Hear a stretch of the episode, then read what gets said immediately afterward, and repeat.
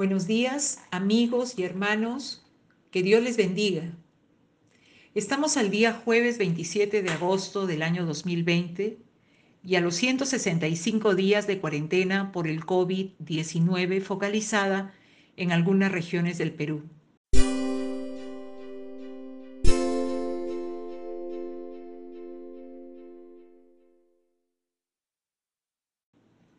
Les invito me acompañen al texto que se ubica en el Evangelio de San Juan, capítulo 16, versículos del 7 al 10.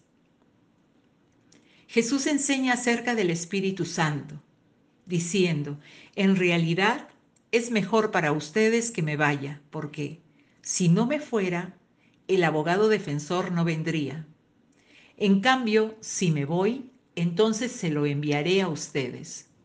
Y cuando Él venga, convencerá al mundo de pecado y de la justicia de Dios y del juicio que viene.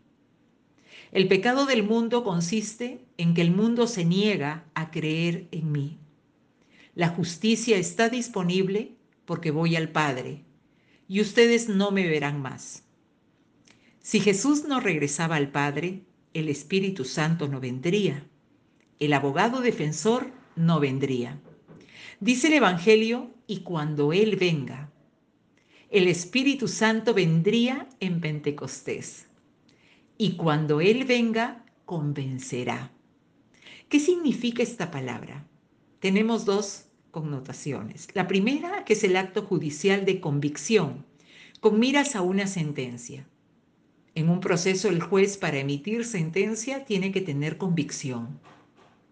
Es un término legal y en segundo lugar, la acción de convencer, que resulta ser el más apropiado. Nos lleva también a la palabra convicto. Es el convencimiento que tiene sobre algo. Convicción de pecado. Vamos a ir a Juan, al Evangelio de Juan capítulo 3, versículos del 20 al 21.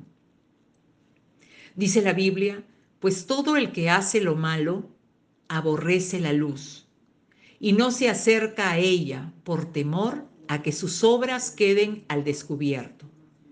En cambio, el que practica la verdad se acerca a la luz para que se vea claramente que ha hecho sus obras en obediencia a Dios. Qué importante este texto porque nos, ayuda a entender eh, este tema de que el Espíritu Santo cuando venga convencerá, dará convicción, convencimiento acerca de algo. Eh, cuando las personas hacen lo malo, o cuando el ser humano hace lo malo, aborrece la luz. Así dice el Evangelio, todo el que hace lo malo aborrece la luz y no se acerca a ella por temor a que sus obras queden al descubierto hay una convicción. Hay una convicción ahí, hay una certeza respecto a lo malo. Y por eso aborrece la luz. No, no le gusta, no quiere la luz y no desea acercarse a ella por temor a que sus obras queden al descubierto. En Efesios capítulo 5, versículo 11 dice la palabra, y no participéis en las obras infructuosas de las tinieblas, sino más bien reprendedlas. Cuando hay, eh, se necesitaría tener convicción acerca de lo malo, acerca de estas obras infructuosas de las tinieblas para no participar en ellas, sino más bien para reprenderlas. De lo contrario, no podríamos cumplir esta palabra la demanda, la demanda de la escritura, porque la demanda es no participéis en las obras infructuosas de las tinieblas, sino más bien reprendedlas.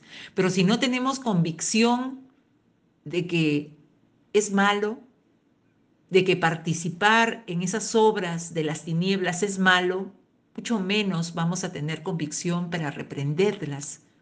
No podemos dejar el ser humano no puede dejar de participar en las obras infructuosas de las tinieblas, mucho menos reprenderla, si no tiene convencimiento acerca de lo malo, acerca del pecado, acerca de que esas cosas lo alejan de Dios, de que las obras infructuosas de las tinieblas se oponen a la voluntad de Dios.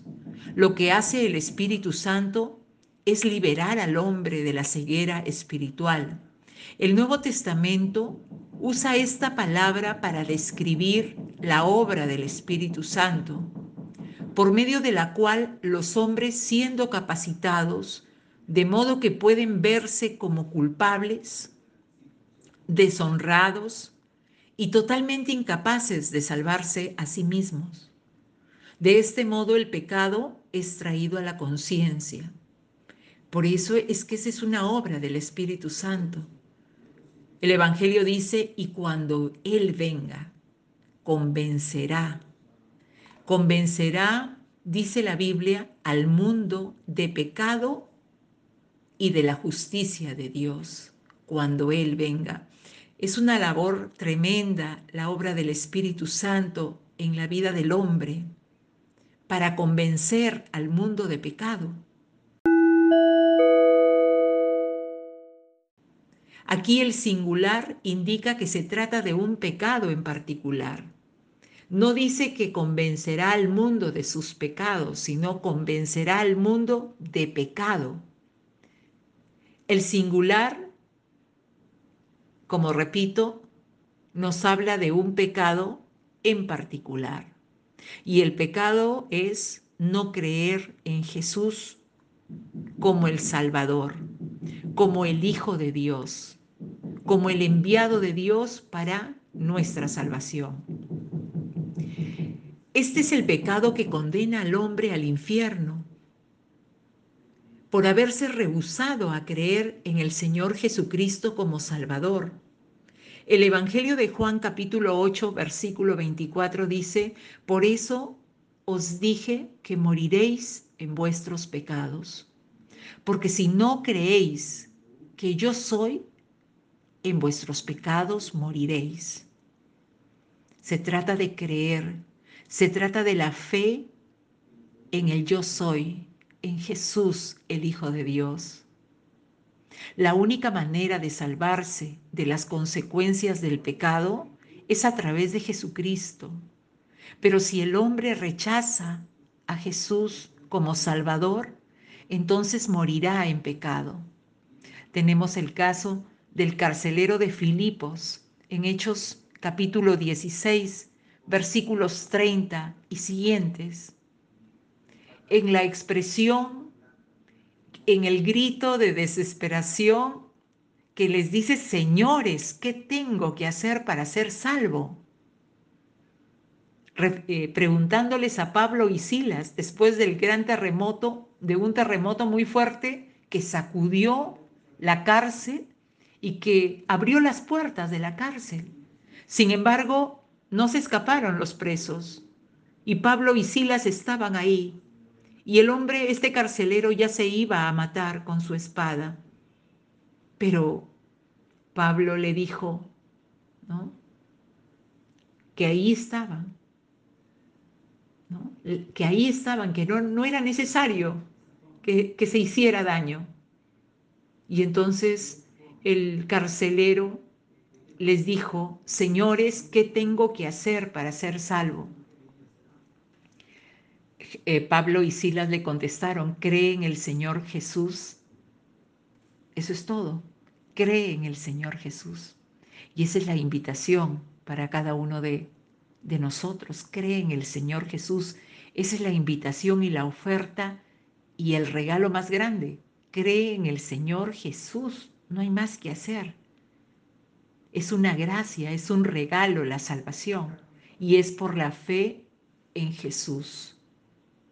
En la experiencia del profeta Isaías lo vemos en el capítulo 6, versículo 5.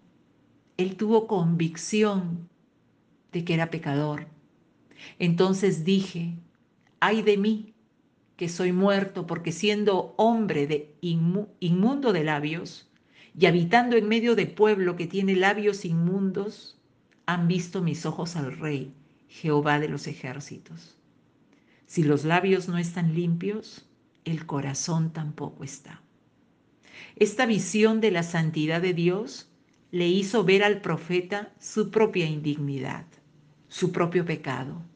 Así la obra del Espíritu Santo hoy, en este tiempo, es convencer de pecado al hombre para salvación. Es la alternativa para el hombre.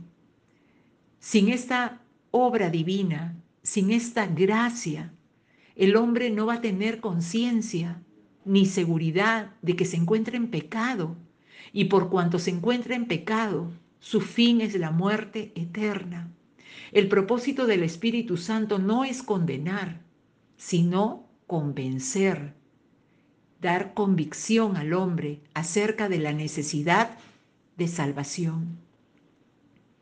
El Evangelio es un mensaje hermoso, es un mensaje que significa buenas nuevas, buenas noticias, porque es la alternativa, es el regalo más grande, más precioso que el Padre le ha dado al hombre, a la humanidad, a través de su Hijo Jesucristo, para que todo aquel que en Él crea, cree, no se pierda, mas tenga vida eterna. Que la gracia de Dios nos ayude. Te invito a creer en Jesucristo como tu Señor y Salvador, y tendrás perdón de pecados y vida eterna, como dice la Escritura. Que el Señor les bendiga y les dejo con esta meditación.